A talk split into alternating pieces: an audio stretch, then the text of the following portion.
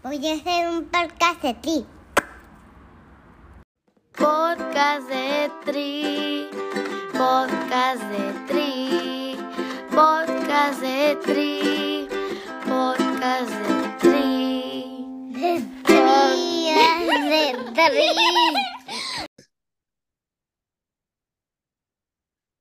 O sea, tienen que decir qué onda, gente. No, morra, están, parece nueva. 120 episodios. Ok, otra vez. Ver, una, dos, tres. Una, dos, tres. tres. dale. Esto va a aparecer en el episodio. Ya empezó, ¿eh? Se están grabando la gente, el tiempo de la gente. Una, dos, tres. ¿Qué onda, gente? Bienvenidos al podcast de Tri. Soy Fer del Valle y Mar del Valle. Guau, este, es- mira, ra- ustedes saben, si son fans del podcast, ya de- podcast, del podcast, deben de saber que nunca grabo un intro dos veces. Pero tenían ustedes una fiesta en decir qué onda, gente, parece nuevas. Ahorita ya salió la primera. ¿Cómo están? Muy bien, Beto, ¿cómo estás tú? Bien, no están manejando, ¿verdad? Porque veo que todo se mueve, están las dos ahí metidas en un carro. No, no. Estamos estacionadas. Ok, En, en, ahorita Pichu, este, les dije, oigan, hermanas, hermanas maravillas, vengan al podcast rápido al intro. Y ah, sí, güey, sí, sí a todo, sí a todo, ¿eh? Rara vez así se avientan tanto, entonces al parecer, pues, pues sí lo quieren al Pichu, ¿no? Sí, veo que, que, que Claro. lo defienden bastante. Sí, nosotras puestas. Nos ¿Cómo han estado? luego, luego sí. ¿Cómo han estado? Platíquenme Ay, muy bien, últimos- Beto. platíquenme de sus últimos seis meses. Este, pues la verdad, yo acabo de regresar, me fui a estudiar un semestre y me di un break del triatlón, o sea, ya estuve nada más corriendo, pero ya estoy de regreso para las próximas competencias. Decía a la gente que vayan a su episodio, al episodio de las Hermanas del Valle. No sé qué número es, pero nada más pongan del Valle y ahí va a salir. Y este, me llamó la atención de que en esos seis meses tú, Mar, estuviste entrenando, pero ya sin tu hermana ahí para todos lados, pues. ¿Cambió? ¿Se sintió Sí. diferente? ¿Fue refrescante? ¿La extrañabas o no? O sea, ¿cómo estuvo prepararte esos seis meses y cómo estuvo tú, Fer, estar pues a gusto? O sea, sin tener que estar ahí viendo qué chingados, a dónde ibas a ir a rodar y con la carga mental de tener que meter 19 horas a la semana. Ay, sí, yo sí le extrañé, Beto, la verdad, a mi compañera, pero me encantó que como Fer se iba a estudiar y se ganó el slot para el mundial, yo quedé después de ella en, en un 73, entonces por roll down alcancé el slot, entonces pude estar entrenando para el mundial gracias a que pues Fer se fue un semestre. Ah, yo sí le extrañé mucho también cuando estuve allá. Este digo, estuvo muy diferente porque ahora estaba, o sea, cuando estuve allá, entrené para un maratón, no era como triatlón. Y siento que la logística de correr así está más fácil, pero en los entrenamientos sí le extrañé. Estaba muy contenta yo allá, pero sí, hacía Es que, falta. es que aunque estés entrenando para un, vamos diciendo, para un maratón y aunque metas las mismas horas que para un triatlón, no, o sea, no tienen la carga mental de, ah, voy a rodar, entonces tengo que poner el rodillo, va a ser en la calle, voy a ir a nadar, o sea, va- nadar no es solo ir a nadar, sino ir, llegar, los horarios, entonces la carga mental de no estar entrenando para un triatlón siempre es buena comparada con la otra carga de aunque sea nada más carrera, ¿no? Estamos de acuerdo, ¿no? Sí, Sí, como que súper de menos, menos logística, Ok, más sencillo. ok, ok, ok, ok. Este, bueno, ¿qué me platican de su compa, el doctor Pichu? Preséntenlo ustedes. Eh, pues es un fregonazo, el doctor Pichu, la verdad no sabemos por qué le dicen Pichu, pero ¿Es un nombre artístico? es un nombre artístico y es un fregonazo como persona, como entrenador y como doctor también. Este, a mí me encanta entrenar con él porque sabe muchísimo y siento que desde que empezamos con él, como que pone los entrenamientos muy específicos que aunque entrenes menos o a veces diferente, mejoras. Sí o sí. Sí, como es tan específico, o sea, hay- hay- casi nunca entrenamos lo mismo, hasta por eso nos damos cuenta, Fer y yo tenemos entrenamientos totalmente diferentes. Y, y está bien raro porque son, ustedes dos son como la misma persona, pues, es lo mismo. Está bien, Sí. ajá. Este, sí, de hecho, sí, hablamos de ustedes en la entrevista, ahorita les decía. Este, ahora se las voy a voltear porque ahorita que grabamos anteriormente lo decía Mar, pero a ver tú, Fer, quiero que que el mensaje esté bien, bien, bien explicado. Y no, antes de regresar ya a la entrevista, el podcast de Tri, estar, si alguien llega y te dice, oye, que el podcast está regalando una bicicleta, dile al Beto que haga el paro, ¿qué les dirías? Les diría, este, sí, están regalando una bicicleta, no es rifa. No, no la están regalando. A ver, ok, bueno. Bueno. a ver. No es sí, una sí, a rifa, ver, es un explica, perdón, otra vez, perdón, olvídate todo, ok, ¿qué dirías? Perdón, perdón. Eh, el podcast de Tri está dando una bicicleta, es un concurso y lo que tienen que hacer es mandar un correo explicando por qué se la pudieran ganar a ustedes o a un nominado y creo que es una super oportunidad para pues personas que a lo mejor este necesiten una bici que pueda ayudar una con su super oportunidad.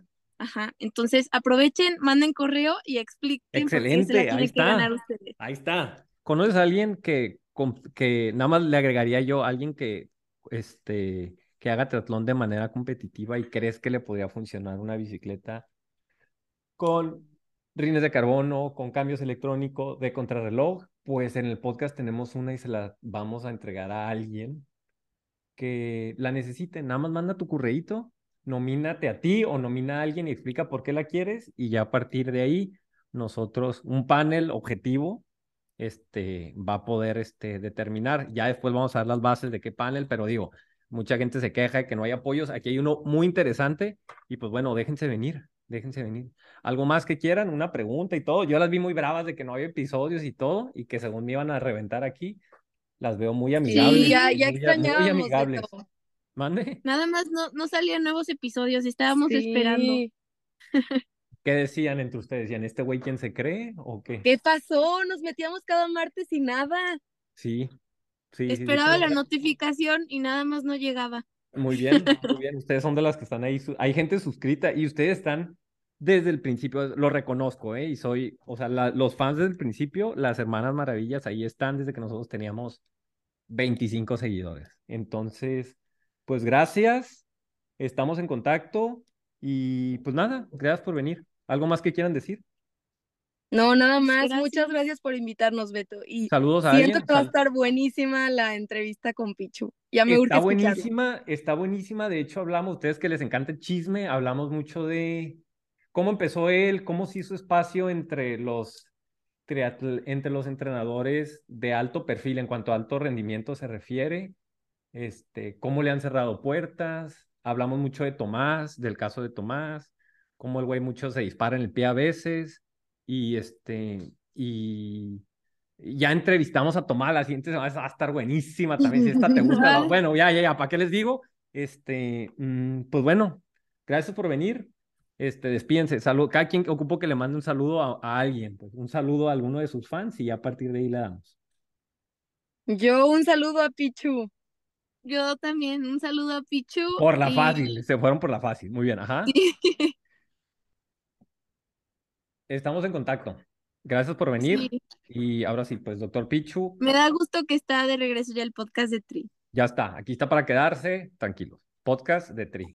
Podcast de Tri, podcast de Tri, podcast de Tri, podcast de Tri. De tri, de tri. Ok, ahora sí. No sé quién es la estrella más grande aquí, si tú, Pichu o Gaby, presente. Yo creo que Gaby. Sin duda. Sí, sí, sí, sí. O sea, lo que me dice, no va a participar, más, la gente no quiero que sepa, eso nunca me... O sea, Gaby, pareces nueva, eso no me lo tienes que decir, que voy a hacer lo contrario de lo que me digan. pues. Este, ¿quieres saludar a tus fans o no? ¿Quién es Gabriel Osorio? Porque está aquí en, el, en, en esta parte, a ver, explica. Bueno, supuestamente yo ayudo en el podcast de Trilla, como sabían, pero la verdad es que nada más hago puro hojas de Excel y mando memes al grupo. Pero para que me sigan, soy la vida de Tri, ya reviví la página de Instagram. Este, eh, tuve un tiempo y ya les confesé por qué me salí de la vida de Tri, porque me casé. Entonces tuve que poner en pausa la entrenación, pero ya regresé y está aquí de testigo mi coach, Pichu, que es un honor que vamos a entrevistar el día de hoy. Entonces él es testigo de que ya regresé. No sé si con las, con los resultados que queríamos, pero bueno, ahí vamos. De hecho, este, el contrato de Gaby, para los que preguntan, es que Gaby le da mucha frescura a las entrevistas. Este, como me cuesta mucho convencer a Katia, este, y es una rockstar, Este, siempre está la invitación para Katy y Gaby en todas las entrevistas para que vengan y le den otra, otra perspectiva, ¿no? A cuando yo hablo. Y, este, y Mairena, saludos a Mairena en, en inglés, a la doctora Mairena, perdón, también del staff. Entonces, ¿qué onda, Pichu? ¿Listo o qué? Aquí estamos para divertirnos un rato y tratar de compartir lo que se pueda. Y fíjate, la han pedido mucho y la tenía ahí guardada. Este, me, sor- me da gusto cuando es un invitado nuevo que ya les mando un mensaje y de entrada, pues, no solo ya sepan quién, qué es el podcast, sino como que ah, ya están esperando ahí, imaginándose su episodio. Este, era el caso, o sea, sí has escuchado varias, ¿no? Sí, por ahí he escuchado algunas este, entrevistas, no, te soy sincero, no todas, pero sí varias. Eh, has entrevistado a algunos atletas que entrenan conmigo o entrenaron tiempo atrás conmigo y dejaron de entrenar.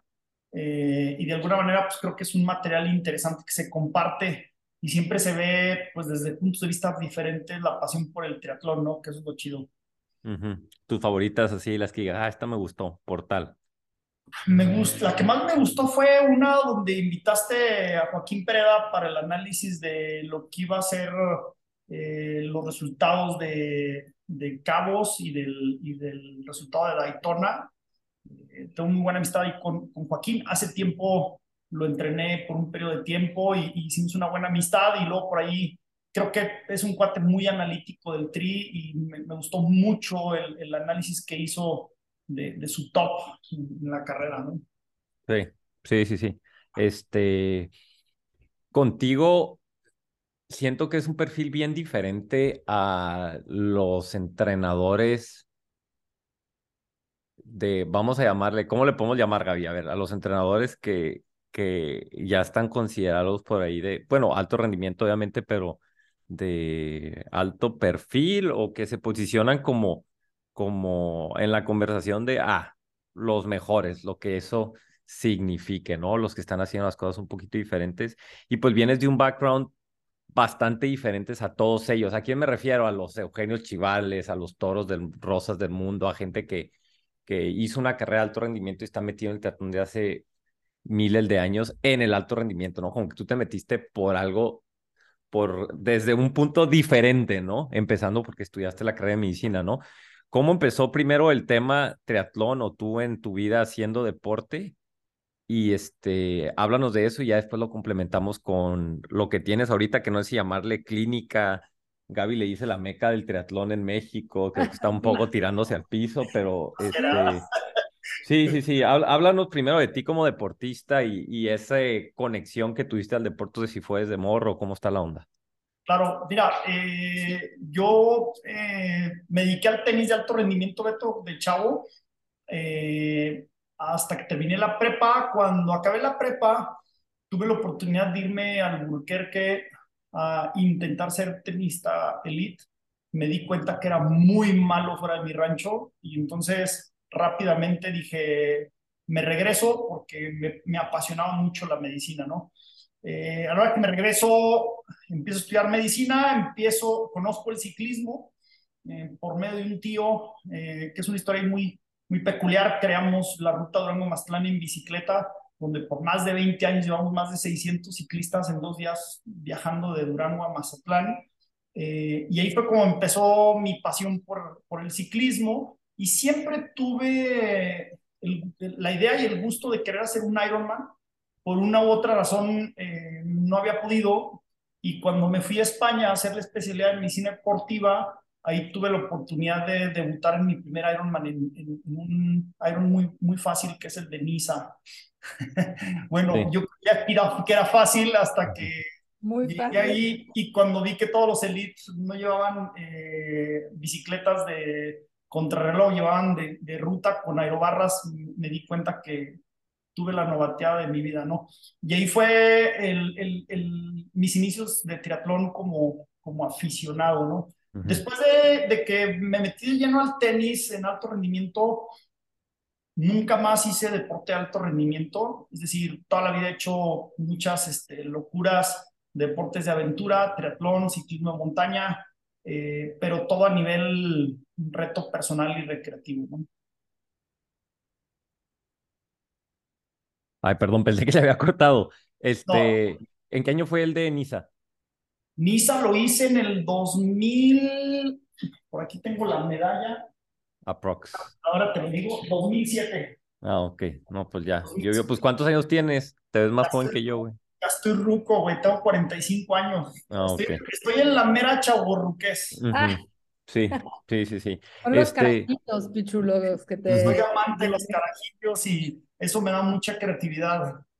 Ahora, este, sale, pues, una cosa es decir, ah, para te alto rendimiento, este, estudias medicina y cómo te metes ahora sí a decir, ah, pues quiero dedicarme a, a esto, pues, o sea, no conozco tantos, ah, güey, estoy- soy cirujano y me metí a entrenar, este, este, triatlón, carrera, no sé, endurance, si quieres llamarle de esa manera, pues, cómo, o sea, ¿cómo fue esa evolución o ya lo tenías planeado desde un principio, pues?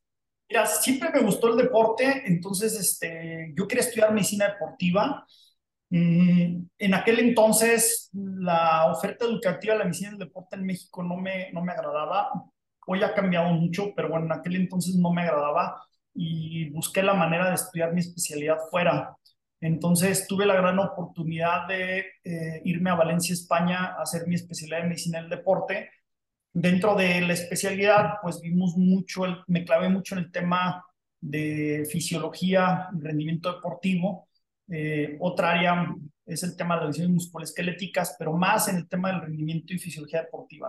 Y tuve la gran ventaja de que estando allá el director de mi carrera, eh, de mi especialidad, el doctor Carlos Barrios, eh, después yo me enteré que había sido cinco años el médico de Lance Armstrong y estaba muy metido en el mundo del ciclismo.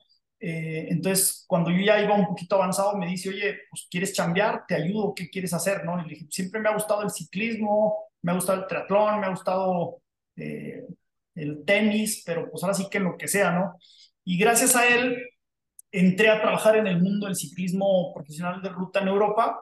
Eh, estuve algunos años ahí con algunos equipos, tuve la oportunidad de estar en Vuelta a España, eh, de Giro de Italia, Vuelta a Portugal, grandes competencias de ciclismo de ruta como médico deportivo eh, y muy clavado siempre en el área de la fisiología aplicada al rendimiento deportivo, ¿no? Entonces, en ese, en ese inter que nos fuimos clavando mucho, empezamos a entender el comportamiento del cuerpo en la actividad física, ¿no? Y empezamos a tener el sentido de por qué hacer eh, cierto tipo de ejercicios iban a dar ciertos beneficios y fue como empezamos a asesorar gente con el tema del entrenamiento basado en una fisiología deportiva, ¿no? Decías que no te gustaba lo que había en México, o sea, ¿a qué te refieres con eso? ¿No lo veías tan desarrollado lo que creías que podías encontrar? Sabes que la, la carrera de medicina del deporte entonces estaba muy limitada al tema de tratamiento de lesiones, básicamente. Eh, y, y, después me di cuenta que la medicina del deporte iba mucho más allá de, de todo esto como por ejemplo el tema de fisiología y alto rendimiento o como la prescripción del ejercicio en enfermedades como diabetes, como cáncer, como hipertensión, que es algo mucho que hacemos nosotros. Eh, lo fui conociendo en su momento fuera. Hoy en día ha cambiado mucho la oferta. Conozco médicos deportivos que están saliendo de aquí de México con unas capacidades bastante buenas, pero pues sí, estoy hablando del 2004, 2005, o sea, ya, ya tiene rato. Y, ok, ¿y cómo empezaste a agarrar atletas? Pues, ¿cuándo empezó aquí? O sea, ¿cómo, o sea, cómo está? ¿Regresas y dices, ah, pues a ver quién se deje? ¿O, o cómo No. está la onda? Lo que pasa es que pues, ciertos amigos eh, de aquí de México sabían que yo estaba en Europa con profesionales de ciclismo de ruta tops y me empezaron a pedir asesoría y fue como empecé a, a asesorar poco a poco, ¿no? Eh, después, con el equipo Relax Gam, vengo a México eh, a la primera vuelta de ciclismo de ruta Chihuahua que se organizó después de muchísimo tiempo que no se hacían carreras de calidad de ruta aquí en México. Eh, vengo con mi equipo español eh, y ganamos la vuelta eh, con el ciclista Oscar Sevilla y Paco Manceo, que eran los líderes del equipo en ese entonces. Eh, y estando aquí en México, conocí algunos directivos de los equipos mexicanos de ciclismo de ruta. Eh, de ahí fue como empecé a hacer vínculos eh, con ellos y empecé a dar asesoría a gente de México estando yo en Europa, ¿no? Ya después decido venirme para México, decido empezar a emprender y tratar de poner más en práctica todo lo poquito que había aprendido por allá y es como ya decido venir a México, a Durango, mi tierra de origen natal, a empezar con lo que fue la primera, el primer proyecto de Aquiles en el... ¿Qué año fue eso? Estoy hablando como en el 2010 aproximadamente. Dios bendito. O sea, entonces llegas y dices, ah, pues voy a hacer mi, mi equipito. ¿Cómo fueron los primeros años, meses de eso, no? ¿Y qué te decía la raza de pues, dedicarte a eso cuando no es algo que esté tan, tan explorado o que se ha visto tan normal ahorita? No recibías, no recibías comentarios de, güey, eres doctor, güey, mejor ponte a operar y ya gana un chingo de dinero y déjate de mamadas, o, o cómo, cómo fue eso. Sí, de hecho sí había gente, además en Durango en mis épocas, güey, no había deportistas, o sea, después salieron una camada de, de triatletas muy interesantes. Hoy en día, justo ahorita antes de empezar con usted, estaba aquí platicando con César Saracho, eh, él trabaja aquí conmigo en Aquiles y fue un gran triatleta elite en, en, México hace tiempo y y César eh, es de Durango, eh, por ahí está también César Cárdenas, hay un par de triatletas que más o menos han, han salido de, Durango, pero había muy poco deportista y fue picar piedra, empezar a prescribir el ejercicio eh, a la gente popular, además de la consulta médico-deportiva, ¿no? Siempre lo llevaba de la mano. Y tuve la gran, tuve una anécdota muy importante que yo creo que fue la que partió eh, la historia de Aquiles y de Jesús Rivera y fue que un día llega a Durango eh, el mismísimo Raúl Alcalá y me dice, oye, tú eres Jesús Rivera, le digo, la orden. Me dice, oye, pues vengo a que me entrenes, ¿da? Y yo me quedé así como que, ¿qué onda? Raúl Alcalá me vino a buscar, está genial. Este, y me platica que se había... Le dijiste, déjame ver, güey, déjame ver ahí. Habla, sí, sí, sí, sí. sí, ¿No? Y, y me dice, me dice, ¿sabes qué? Dice, me retiré cumplo 40 años, eh, quiero ser campeón nacional de contrarreloj, quiero que me entrenes. Eh, empecé a investigar con mis cuates en Europa y resulta que varios eh, amigos ciclistas pro me dijeron que había un güey en México que había estado allá y que era con ciertas capacidades buenas y yo no podía creer que existiera un mexicano que estuvo allá, que no fuera en el ciclismo pedaleando, ¿no?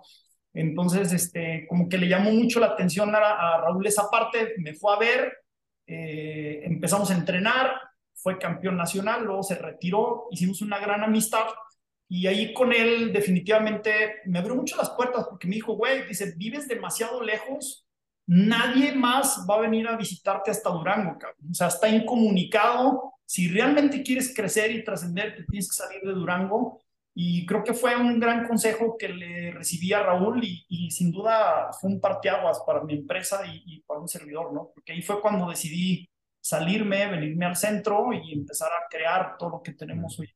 Como Gaby, que se fue a Chicago. Este, a la grande. Este, ahora, bueno, Gaby, prende el micrófono mío para escucharte reírte algo, pues. O sea, ok.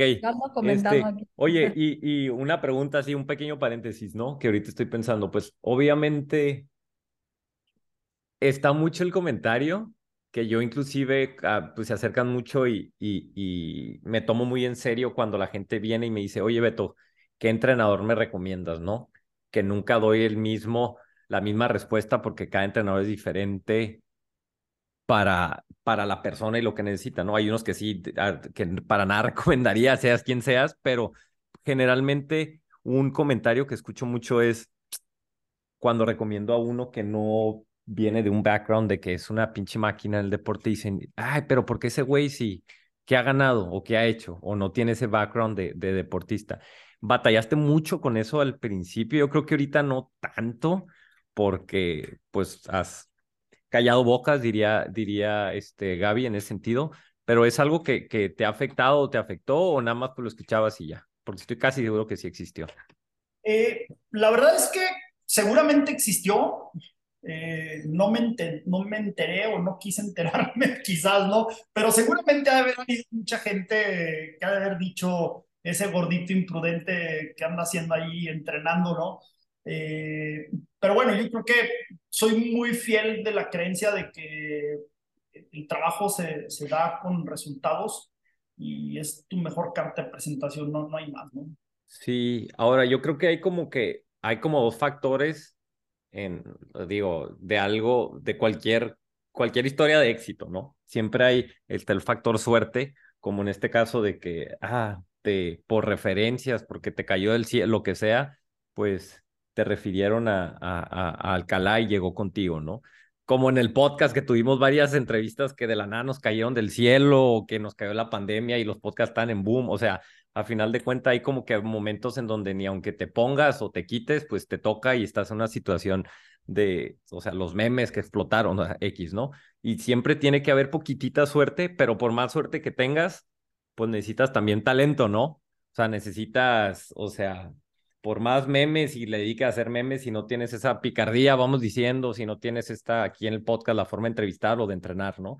Entonces sí está el factor suerte, pero aparte de la suerte, pues el factor, pues, chamba, ¿no? El ofrecer algo diferente, el hacer las cosas diferentes, el, el darte a notar por algo que no es esa suerte. ¿Qué crees que fue lo que tú ofrecías que no ofrecían los demás? ¿Cuál fue lo que te catapultó tanto al principio o durante o hasta ahorita para, para diferenciarte de, de la demás gente? ¿Qué consideras tú que eras, que hacías diferente, pues? Bueno, yo creo que una parte fundamental es uh, el, el equipo multidisciplinario que le ofrecemos a la gente que entra a Aquiles. Eh, esa es una parte. En Aquiles hay dos versiones, una donde puedes entrenar con alguno de los siete coaches de Aquiles o que entrenes conmigo directamente. Eh, pero al final siempre se trata de generar un trabajo multidisciplinario.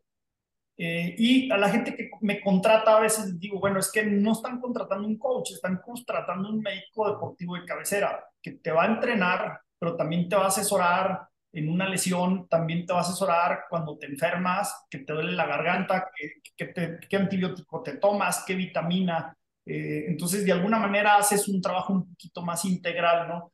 Eh, yo creo que por un lado eso, y por otro lado, eh, la estructura del entrenamiento de Aquiles está muy basada en la fisiología. eso sí es algo que la gente antes no creía nada. Eh, me tocaba gente que venía de las elecciones a que les hiciéramos pruebas, pero decían, vengo a hacerme la prueba porque me mandan, porque dicen que hay que hacerla, pero cero confío en los resultados de la prueba y ni voy a basar mi entrenamiento en las pruebas, ¿no? Eh, yo creo que hoy en día esa es una de las fortalezas que, que tenemos, ¿no? Me llegó a pasar también eh, arrancamos, este, ayer posteaba en mis redes sociales de Instagram que cumplo siete años de estar entrenando a Gerardo Ulloa. Eh, fue una gran dicha poderlo estar entrenando como un gran ícono del ciclismo de montaña en, México y en América y, en el mundo, está, en el top 30 del mundo hoy en día este canijo, ¿no? Eh, y, y me pasó mucho la discriminación de decir, oye, pues es que tú entrenas ciclistas de montaña, pero ¿a poco sí sabes entrenar a corredores o sí sabes este, de triatlón, no? Eh, como que había gente que creía que solamente dedicaba al ciclismo de montaña, ahí sí como que también fue una brecha por reventar, eh, pero yo creo que al final el trabajo integral y los resultados pues, nos han ido abriendo poco a poquito. Te jugó, ¿cuáles son las ventajas y desventajas de, de esto precisamente? Porque aquí tenemos tenido a, al, al profe este, Luis Miguel, que pues él viene de un background de entrenar nadadores.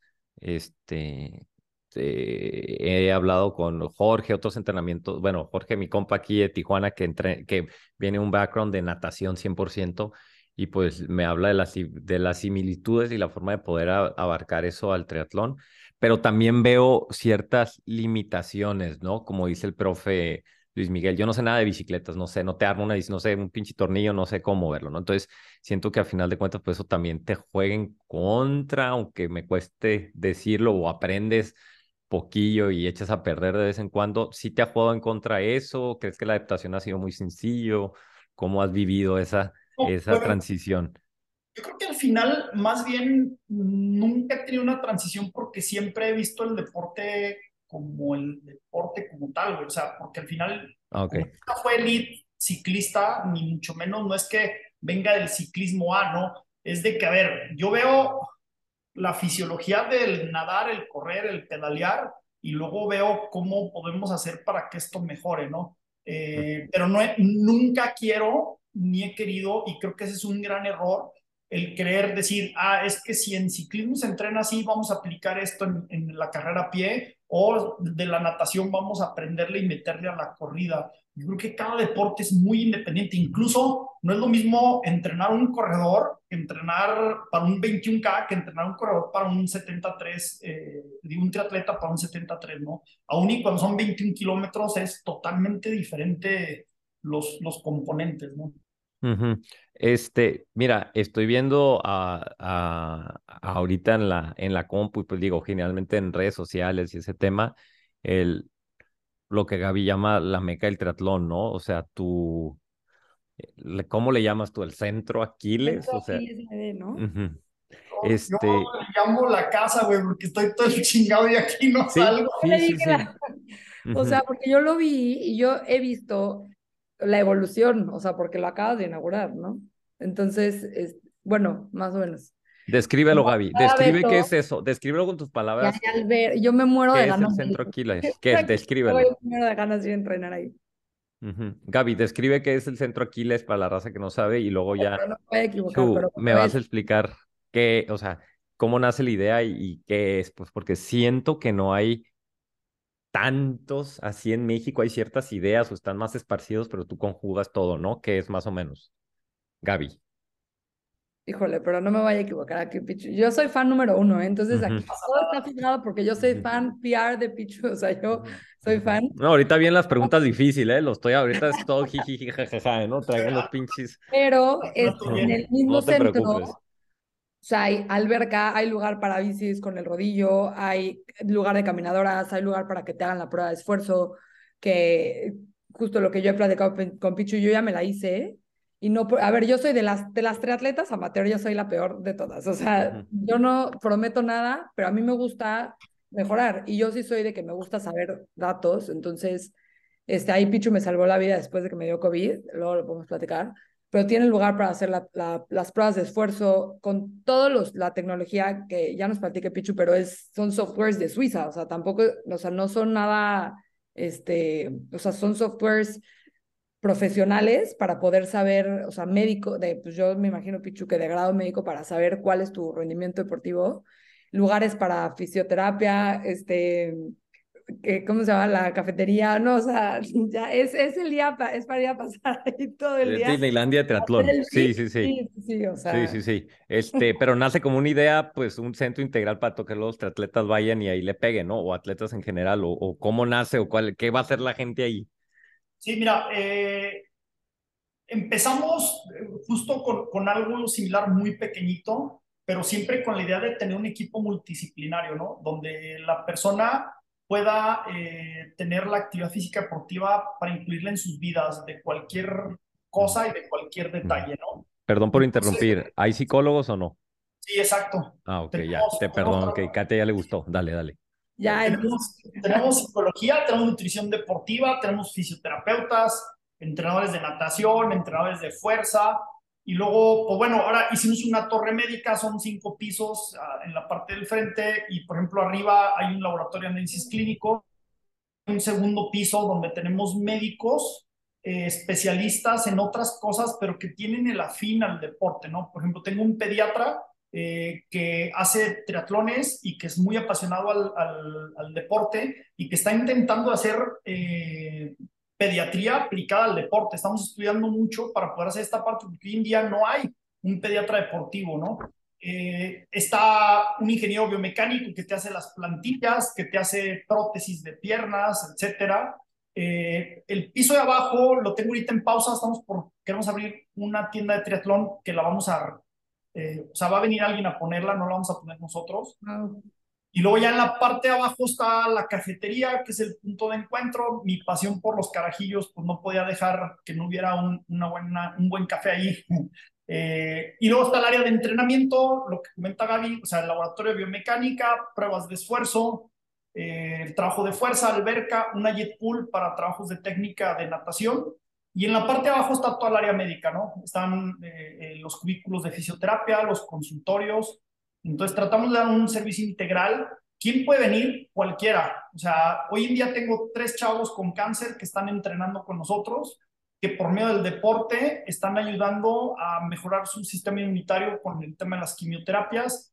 Tenemos señores con enfermedades, con síndromes metabólicos que, que quieren compensar con una nutrición y ejercicio. Y pues tenemos a los chavos elites de triatlón, de ciclismo, los aficionados que hacen triatlón, corredores, maratonistas, quien quiera puede venir a entrenar o simplemente evaluarse. O sea, tú puedes pertenecer a otro equipo y puedes venir a pasar un fin de semana, eh, te hacemos un montón de pruebas, haces varias valoraciones y luego ya regresas a casa, ¿no?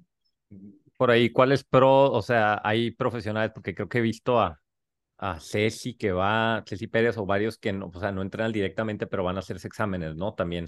Este, sí, Ceci, Ceci, Pérez viene seguido, viene de, de, triatlón, viene seguido Ceci, yo creo que es de las que más, más frecuente vemos, de atletismo, tenemos por ahí maratonistas, eh, Laura Galván, por ahí de repente nos visita, la, la de 10.000 metros y 3.000. Eh, sí, viene mucha gente, vinieron, un tiempo estuvieron viniendo mucho las hermanas Gagiola, la, la la ciclista de pista de velocidad y la hermana Antonieta, que, que, es de ciclismo de medio fondo. Entonces, suele venir varias gente a evaluarse y, o sea, divertirse un rato, ¿no? Estoy, de hecho, actualizando aquí la lista. Tengo una lista de 20 personas que tengo que entrevistar y ahí mando cinco mensajes a la semana a ver cuál se concreta y se me ha olvidado poner a las hermanas Gaxiola. Y a, y a, y a, y este, y a Ulloa y a Campuzano, de hecho, con los dos hasta he estado hablando por WhatsApp y no les he dado follow para ver si ya los entrevistamos. Este, ahí el, el staff ahí cuando quiera, pues me dejan hundirse al barco, ¿no? Puro, bueno, ya, no a rentar gente. Este. Pero ya cuando es la hora de... Oye, Beto, ahorita en que USB, o sea, mándame, ¿cómo está para inscribirme? Ahí sí, ¿no? Todo de volada, ¿no? Ok.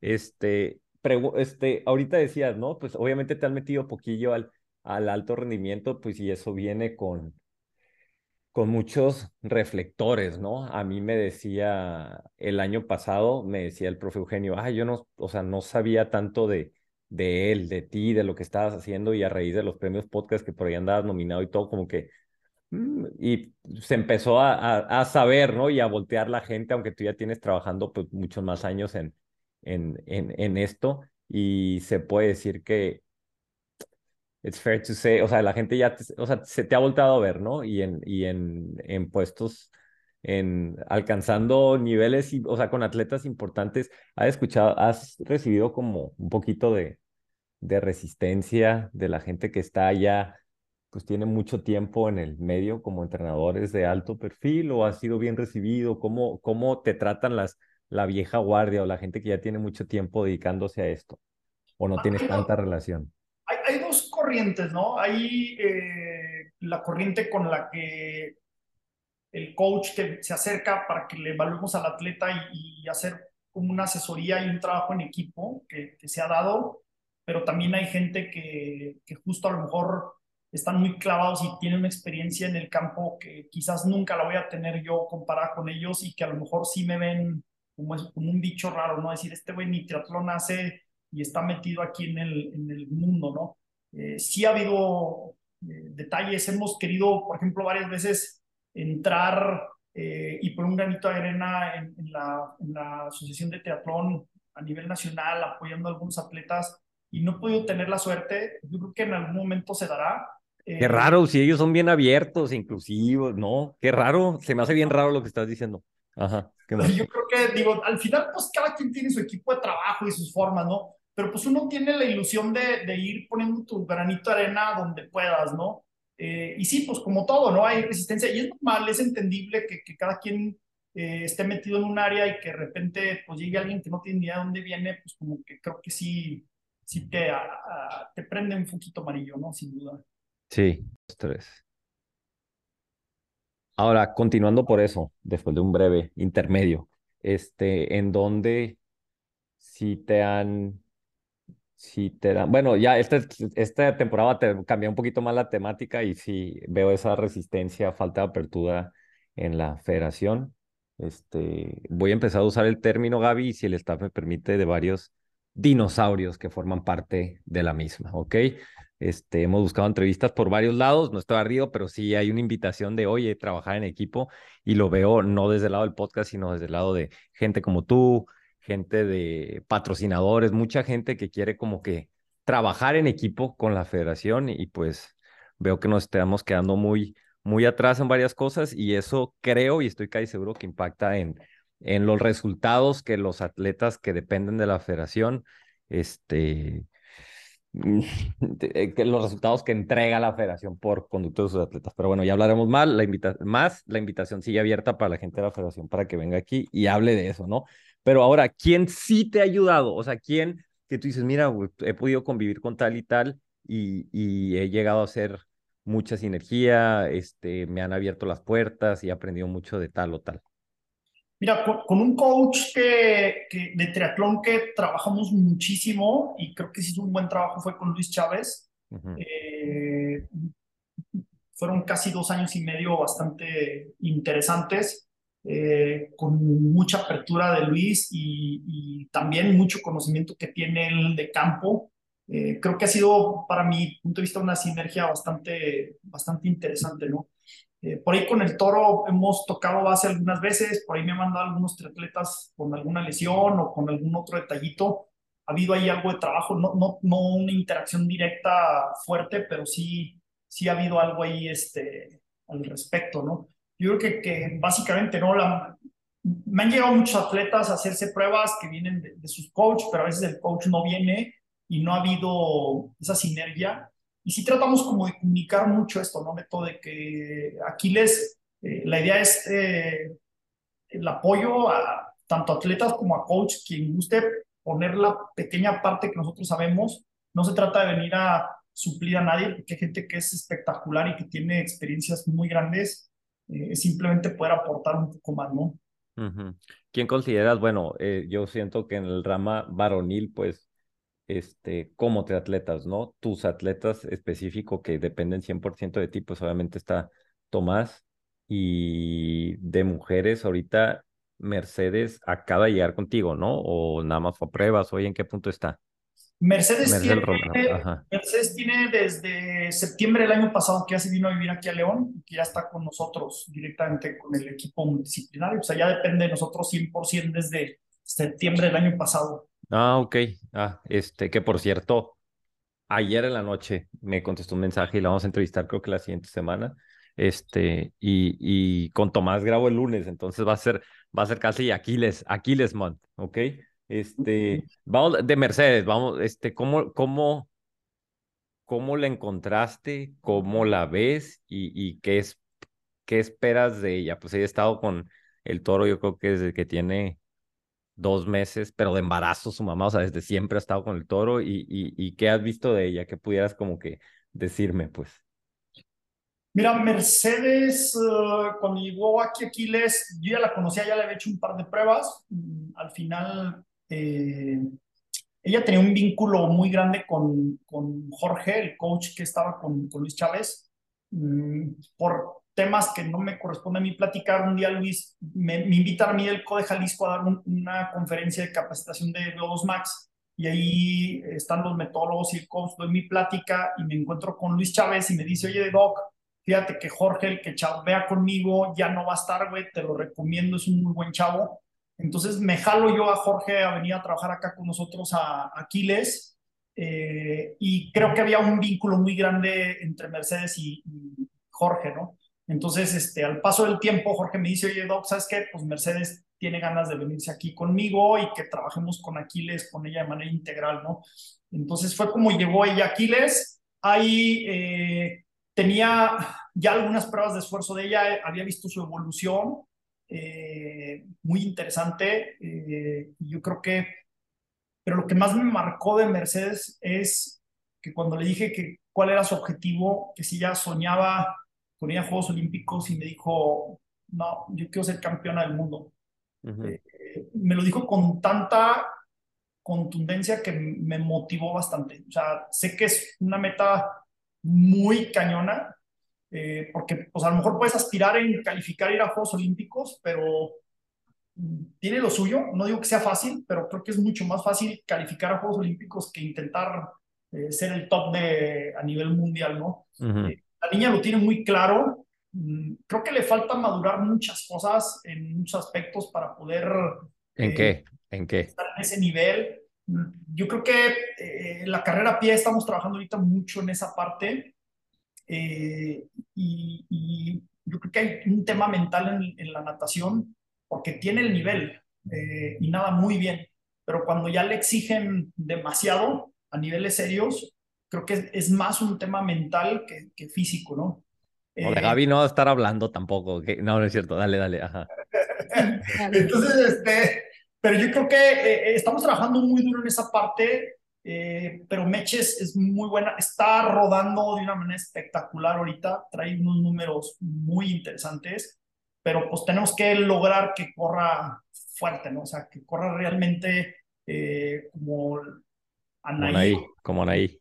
Anaí, que es la referencia de la carrera a pie en esa parte, ¿no? O sea, a Meche le está faltando poder bajarse, hacer una carrera sólida y, y, y, yo creo que ahorita estamos trabajando mucho en ese, en ese aspecto, ¿no? Uh -huh. Y con Tomás, o sea, Tomás, yo creo que es también motivo por el que mucha gente te, te, te, hago, te, te, te mande, perdón. Estamos trabajando mucho con su carácter, te digo. Ahorita vamos, ahorita vamos a eso también, pero co como atleta, por ejemplo, mmm, vemos, tanto hemos hablado por el estado del triatlón de media y larga distancia en México, ¿no? Este, con Mao corriendo sin dar ninguna explicación. Mao, puedes venir cuando quieras también. Con este Noni retirado, con este, este Joaquín, Paco, hasta Alan, o sea, con ya este, eh, pues no en el top ni calificando a mundiales ahorita, ¿no? Hasta no, no compitiendo con tanta este, regularidad. Y pues la verdad, él es el que, el que ha dado la cara bastante, ¿no? El año pasado en el, en el este, Mundial calificando, este, este también, y pues estando ahí, o sea, yo siento que para mí es un pinche temporadón lo que hizo este güey, ¿no? Entonces, ¿cómo lo encontraste? Y pues, pues dame un, un resumen este, deportivo, ¿no? Ahorita vamos a lo fuera de la cancha, que para mí es una, o sea, se están desperdiciando muchísimas cosas, pero como atleta, ¿cómo llega? ¿Qué has trabajado y a qué se debe este, eh, pues este rendimiento, no? Mira, Tomás cuando llegó conmigo, él venía de Monterrey eh, y cuando llegó conmigo llegó diciéndome que quería eh, dedicarse, mmm, que quería hacer su último estirón para poder ser elite en, en distancia olímpica y ir a Juegos Olímpicos, ¿no? Que se quería dar la oportunidad. Cuando yo reviso sus números y lo que había hecho como elite olímpico, pues estaba muy, muy en la media tirándole para atrás, ¿no? Eh, pero dije, bueno, pues vamos a revisarlo a ver qué onda. A la hora que hacemos pruebas, eh, hablé con él muy seriamente y le dije, oye, Tomás, es que tú nunca vas a llegar a hacer un resultado muy grande en olímpicos. Tu comportamiento fisiológico está para la mediana y larga distancia, güey. O sea, tienes unas adaptaciones metabólicas muy cañonas y tú estás para reventarla en los Ironman. No, no, no, ¿cómo crees? A mí me choca el Ironman, yo no quiero, que no sé qué. Yo quiero ser triatleta elite olímpico. Entonces le dije, Tomás, está bien, si quieres te entreno, pero no te va a dar. Eh, yo venía de un proceso donde estaba queriendo formar un, una camadita de triatletas eh, jóvenes que, que debutaran eh, o brincaran a ser elites. En 73 estuvo en aquel entonces este, Eduardo Pérez Andy conmigo, estuvo Víctor Maza, eh, en algún momento estuvo este Medel, estuvo el, primo de Medel, que también eh, llegó a, a, calificar a Con en Ace Grouper en categorías de chavitos. Y como que siempre traía yo la inquietud de agarrar una camadita de niños de 18, 20 años y poderlos ir moldeando para hacer elite, ¿no? Entonces Tomás me decía, es que usted está muy clavado y que quiere hacer el de larga distancia, pero a mí no me gusta, ¿no? Entonces yo le dije, mira, ¿sabes qué? Eh,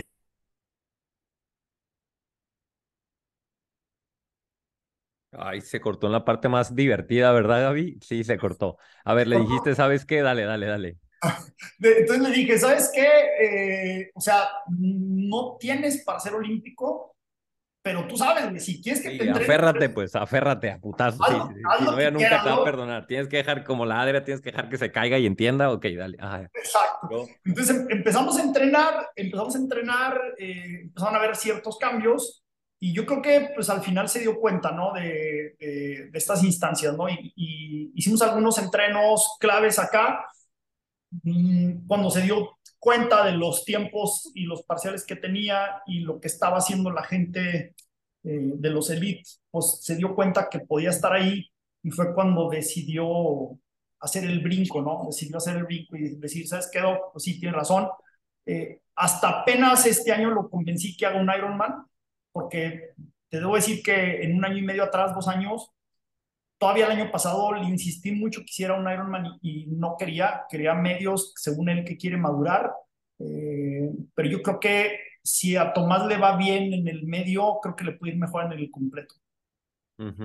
Ahora, este, sí, sí, sí, este, o sea, lo ves siendo el primer, creo que va sobre decirlo, ¿no? Lo ves diciendo, lo ves calificando a o a Nisa o ya sé por qué chingado sea, ¿no? Pero este, no si este año, por el siguiente. Y ahora el tema, este, fuera de las canchas, porque, digo, hasta me sorprendió que, que yo venir una entrevista, va a venir el lunes según, ya vamos a grabar, pero mm, me interesa mucho tu opinión, ¿no? Y no quiero ser muy, muy hater, pero sí realista, pues Tomás mm, no hace clic.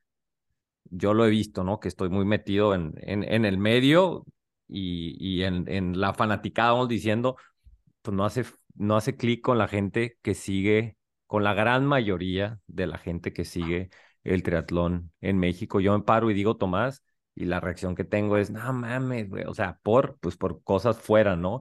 Y pues, y, y, eso pues no hace clic tampoco con, con patrocinadores que sé, que sé que es algo que pues de él se queja mucho públicamente, pues. Este, le digo, pinchito más, hablas podcast, mierda, hablas basura del podcast, ni nos conocemos, de ven, conóceme y luego vemos, ¿no? Y, y, y pues esa mamá de que atleta real y como que, pues no sé dónde venga, obviamente aquí va a venir a, a poder explicar su, su, su, su versión, pero siento que esa actitud que, pues digo, también soy honesto, únicamente vemos en redes, que es la forma en la que él se expone, pues considero que no le ha traído tantas, tantas, tantos reflectores positivos, ¿no? Y opaca la pinche monstruosidad de campaña que, de temporada que tuvo. Pues si voy a ser bien honesto, si algún otro atleta mexicano hubiera, se hubiera batido en, en, en, con Lionel Sanders en la corrida en un 73 y hubiera tenido el top 20 mundial que él tuvo, si hubiera hecho un cagadero en México, o sea, por lo que hizo y la forma en que lo hizo. Y honestamente me sorprendió mucho que lo de Lionel Sanders fue como que, ah, pues mira, pasó esto. En el mundial fue como que, ah, o sea, yo a mí me hubiera gustado que la gente se volviera un poquito más loca y entiendo por qué no, ¿no? Gente me ha trasladado cercana a ti que no ha venido al podcast, o sea, cercana a ti me dice, no, güey, cuando hablo con el picho lo primero que le digo es, no mames, güey, habla con este güey. Entonces, ¿qué puedes opinar al respecto?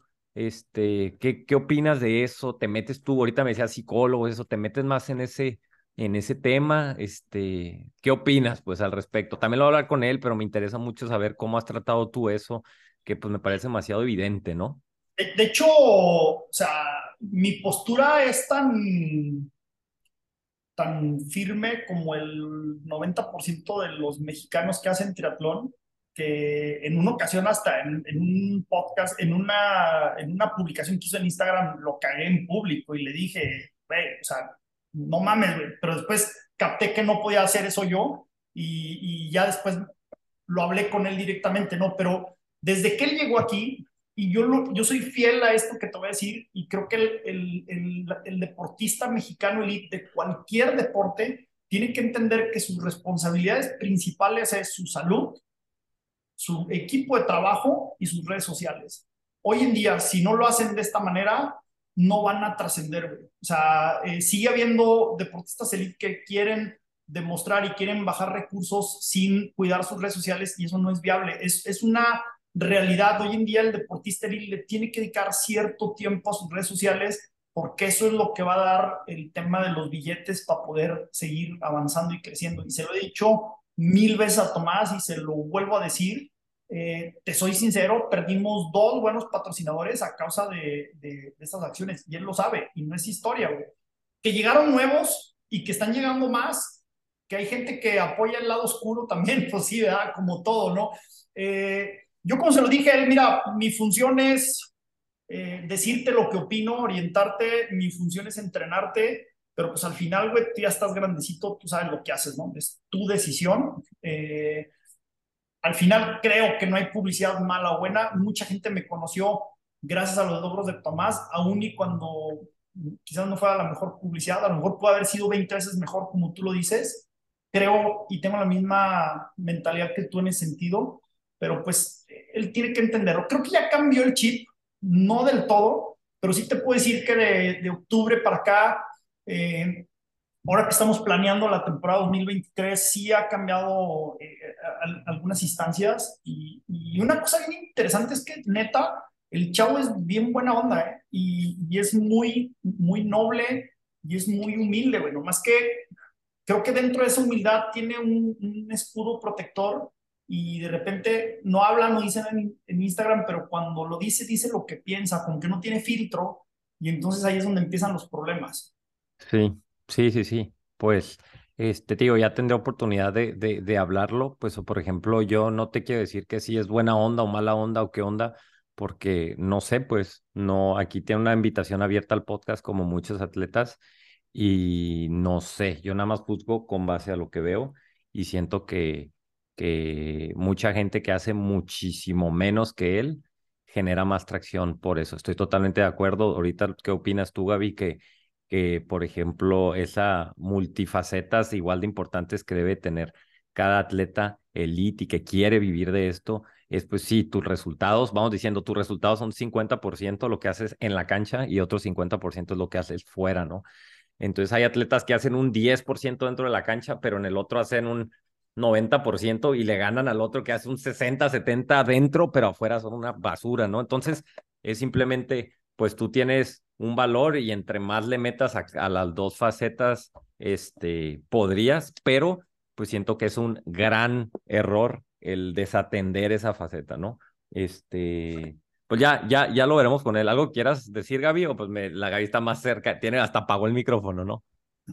No, pues de, este tema, eh, ya ahorita pues ya nos toca que todo mundo es influencer. O sea, bueno, no todo mundo, pero cuando tienes, eh, cuando le metes mucho a tus redes sociales, como dices, aunque no seas el mejor, pues, o sea, la gente te sigue. Y además, y entrenas y eres bueno, por ejemplo, voy a poner el ejemplo de Anne de la Parra, que la quiero mucho. A ver, es una super influencer, es muy buena en lo que hace y entonces la gente la sigue mucho más. O sea, a mí me inspira muchísimo de que digo, wow, esta mujer. Y no es pro, ya sabes, o sea, ahora imagínate un, un profesional que le meta esas mismas ganas. Uh -huh. O sea, Tú dices, si yo sí. por alguien que es age grouper. Sí, sí, sí, sí. Sí, mira, Pichu, te voy a, no estoy tanto de acuerdo, tú decías la faceta, por ejemplo, atleta y la faceta redes sociales. Yo ni siquiera diría redes sociales, diría la faceta fuera del entrenamiento, pues. Y veo, por ejemplo, yo en el podcast, por ejemplo, que no sé quién has tenido oportunidad de conocer, y voy a hacer una, una, una, este, comparación, por ejemplo, el mismo Papu, puta, la gente odia esta pinche comparación, me va a matar ahorita, pero el mismo Papu con, con Tomás, pues la temporada de Tomás ha sido, no mames, güey, quien, cualquier media distancia la compra y te la firma, güey. Y, y, y este, y la gente sigue al Papu un chingo, o sea, el Papu viene al podcast y, y la gente lo quiere, ¿no? Por la forma en que es. Y veía mucha gente que no conocía al Papu y que decía, no, pinche vato, pero tú pasas, tú lo conoces, pasas dos minutos con él y dices, pinche vato sencillo, te apapa, o sea, te da tu lugar, güey, te, te ve a los ojos, te dice y esto y crea relación. Mucha gente decía, no, el Papu es un mamón, va, lo, habla con él y dice, no mames, es un tipazo, ¿no? Y lo veo, por ejemplo, con un, con un Paco Serrano, con gente, y son pequeños detalles que a mí me gustaría como, güey, vas al, a la expo, güey, saluda a todo mundo, tómate fotos, pregúntale quién eres, de dónde vienes, cómo has estado, cómo te fue en la carrera al día siguiente, esos.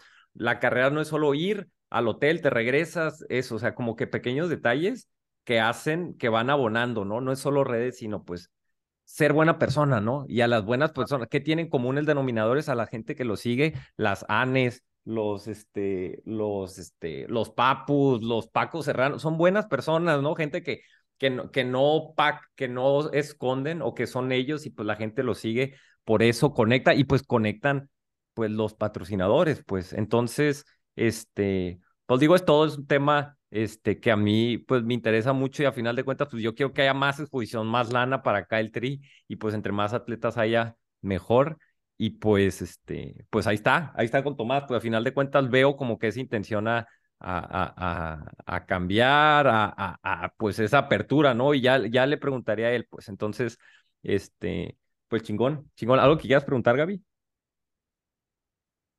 Ah, pensé que ibas a hablar. Pensé que ibas a hablar. Ok, este, ahora, eh, en el tema age group, este, tienes, o sea, ¿cuál es el porcentaje de grupos por edad de elite? Que me imagino, pues por grupos por edad tienes, pues bastante más. Este, quisiera preguntarte, y es pues el grueso de la gente que nos escucha, que se escucha muy podcast o muy así, muy video de YouTube, pero ¿cuál, qué, qué, qué ves que se está haciendo que no se debería de hacer con atletas Sé que es una pregunta muy genérica, pero sí me la entiendes, ¿no? ¿Qué, qué, qué, ¿En qué se está equivocando la gran mayoría o qué harías tú diferente a lo que hacen la gran mayoría de los triatletas, de los entrenadores de triatlón en México, Age Group? ¿A nivel de entrenamiento te refieres? A nivel de entrenamiento, sí, sí, sí, sí, a nivel de entrenamiento, a nivel metodología, lo que se trabaja el día a día. O sea, Mira, hay una cuestión... ¿qué, cambiaría? Tira consejos ahí buenos, consejos del doctor Pichu.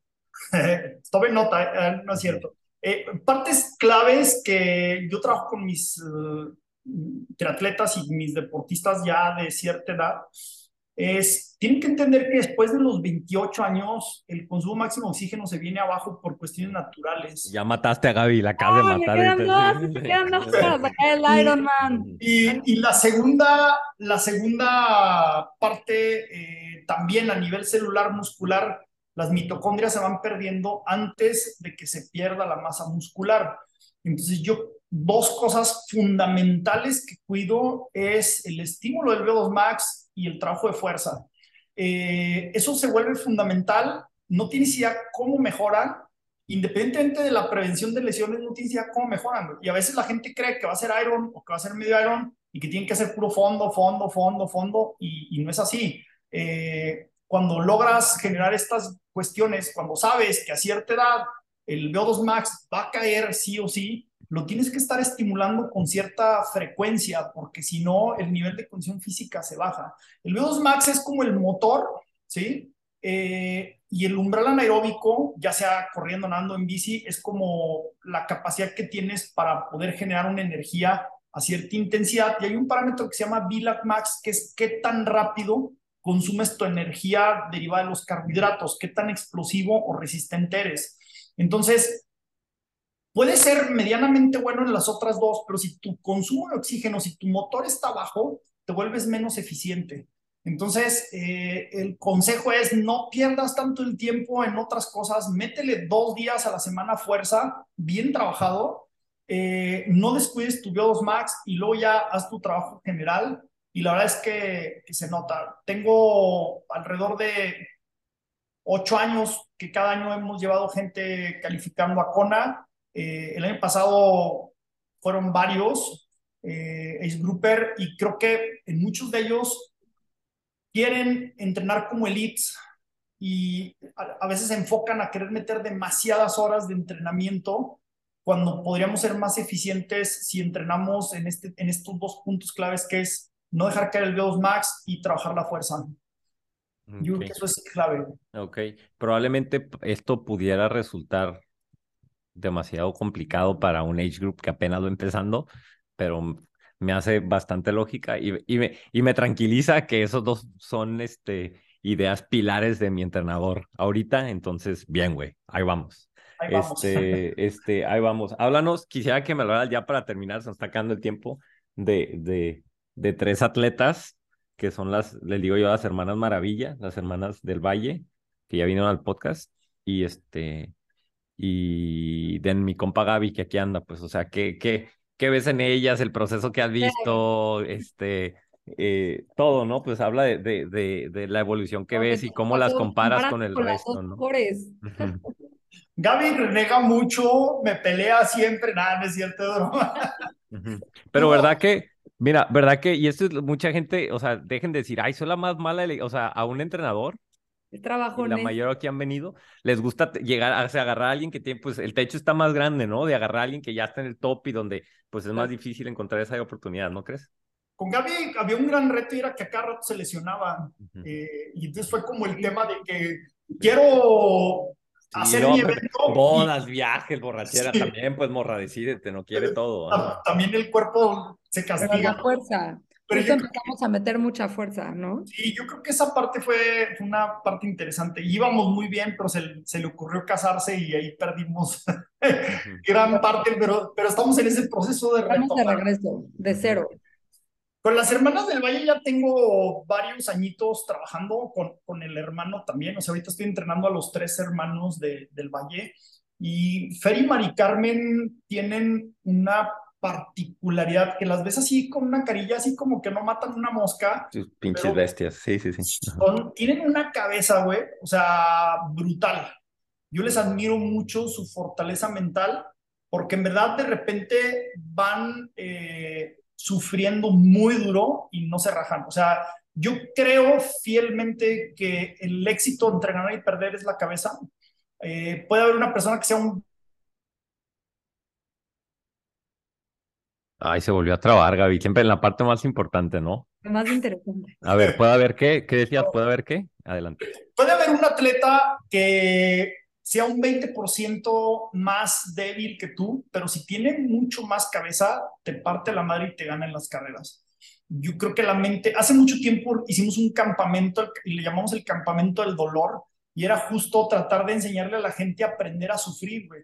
Y me llamó mucho la atención que vino un psicólogo y nos dio unas pláticas y nos dijo, cuando tú sientes que vas a tope, que te estás muriendo, que no puedes más, estás al 20% de tus capacidades mentales y tienes que aprender a llevarlas más allá. Y creo que las hermanas del Valle tienen eso. O sea, las he visto en el Iron morirse en la raya y no paran, güey. O sea, siguen, siguen, siguen. Además de que son súper disciplinadas y yo creo que al final la disciplina, la disciplina vence, vence al talento tarde o temprano. Entonces, Oye, como, entrenador es fácil tener a esos atletas como a, tener esa característica en la mayoría de los atletas de, de esa pinche obsesión de querer cumplir, ¿no? O sea, de querer, o sea, yo me doy cuenta No, de que ya, ya sabes el pedote de que si el Training Peaks no está en verde, güey, ya cámbiame Sí. el entreno del martes al miércoles Sí. nomás para que se vea verde, güey.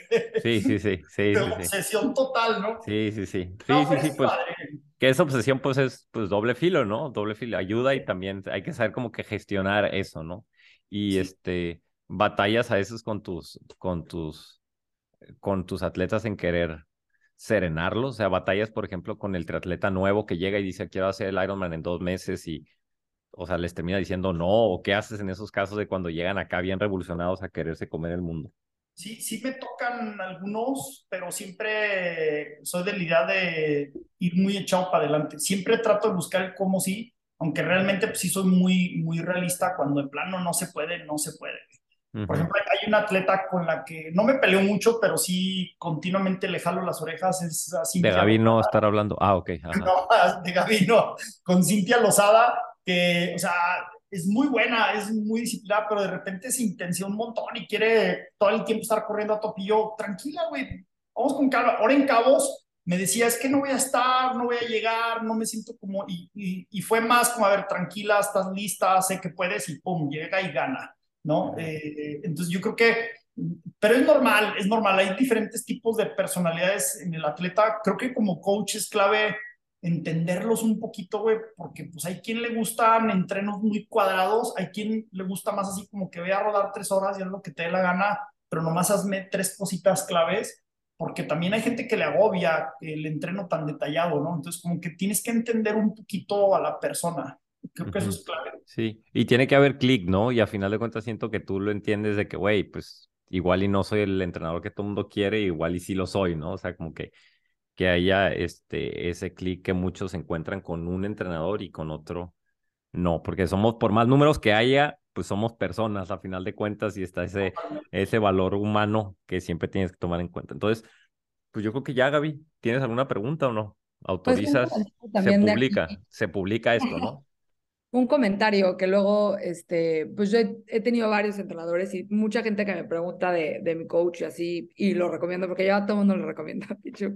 Sí les advierto, o sea, vas a, vas a trabajar, porque, o sea, no sé, Pichu, si te ha tocado que llegas y te metes al Training Peaks todo rojo, pues es como, hermano, estás, tú estás pagando para esto, o sea, tú dijiste que querías hacer un Ironman, tú dijiste, nadie te está poniendo una pistola para que vayas y hagas el triatlón y que, hay- que quieras hacer el maratón, entonces también mucha parte a nosotros nos toca de, de pues aprovechar lo que estamos pagando para que nos entrenen. O sea, el coach está tomando tiempo de su día para ponerte bien tus entrenamientos. Entonces, cuando este, siento que también es parte nuestra, o sea, pues si no te gusta, pues no lo hagas. El triatlón es duro, ni modo, no, there's no easy way out, ya sabes. sí. No, y se trata de, a ver qué opinas tú de esto, Pichu, de, de el momento en que tú te sientas, es, a ver, tú como atleta, ¿a qué te comprometes? Y tú como coach, ¿a qué te comprometes? Y a ver, ¿compaginamos, sí o no? Porque me imagino que hay muchos que llegan contigo y tú eres de esos de que, te va- cada segundo va a estar planeado para algo y a diario te puedo estar viendo, pero tú qué me puedes dar como atleta? Porque también es válido que atleta diga, no, güey, súbeme, yo quiero rodar con gente, yo quiero estar en el mame, o sea, me vale un pito, veo el veo dos y la fuerza me da hueva, güey, nada más quiero ir a hacer mi sprint en dos semanas porque lo va a hacer mi amigo Pepe y quiero ir y divertirme, güey, me vale un pepino los watts, y, o sea, entonces es, el tema es sentarte y hablar claro desde un principio y pues sí reclamar cuando no se trabaja o no se cumplen con los objetivos iniciales o los compromisos iniciales de ambos lados, ¿no? ¿O ¿Qué opinas? Sí, no, sin duda. Yo creo que una parte que nos ha dado un gran éxito en Aquiles es que, o hay muchos coaches en Aquiles. O sea, actualmente tengo siete coaches y también me ha pasado gente que viene a entrenar conmigo y a la hora de platicar es, güey, ¿sabes qué? La neta, te voy a pasar con otro porque no va a funcionar esto, ¿no? Y tengo gente, tengo coaches que son más comprensivos, tengo coaches que son más ligeros y entonces tratamos de buscar un poco eh, como el perfil del atleta eh, pero ya de entrada, cuando van conmigo, yo siempre les tiro dos, tres preguntitas, eh, dos, tres cuestiones y ahí ya me, me, me, las vuelo y ya digo, ¿sabes qué? Sí. Y no, es por, y no es por ponerme mamilas en el sentido de decir, ah, este güey no lo entreno, a este no, porque en realidad entrenamos gente desde cero hasta gente que, que trae muy buen nivel, o sea, no, no, no está influenciado a que nomás entrenamos a cierto nivel, eh, es más como el, justo esta parte que tú comentas del clic y, y, y, lo más importante, yo valoro un chingo mi tiempo, o sea, porque al final soy médico y le dedico 8 o 10 horas a consultar, a sacar lesiones, a ver otro tipo de cuestiones. Entonces, eh, disfruto planear un plan de entreno y me da mucha hueva planear algo y que la gente no lo haga. Entonces, no, no está chido. ¿no? Ok. Pues gracias por venir. Ahí la vamos a parar. Este, no, no, está divertido. O sea, tenía un año y medio queriendo entrevistarte por unas y otras, ya hasta que, hasta que lo armamos. Este, Muchas pues gracias por venir. Espero que sea, espero que sea la primera de varias. Estamos en contacto. A ver cuándo voy allá o te mando a alguien allá tú a la clínica. Este, Cuando, cuando gustes, aquí te esperamos. y Estamos en contacto y te dejo que te despidas de tus fans.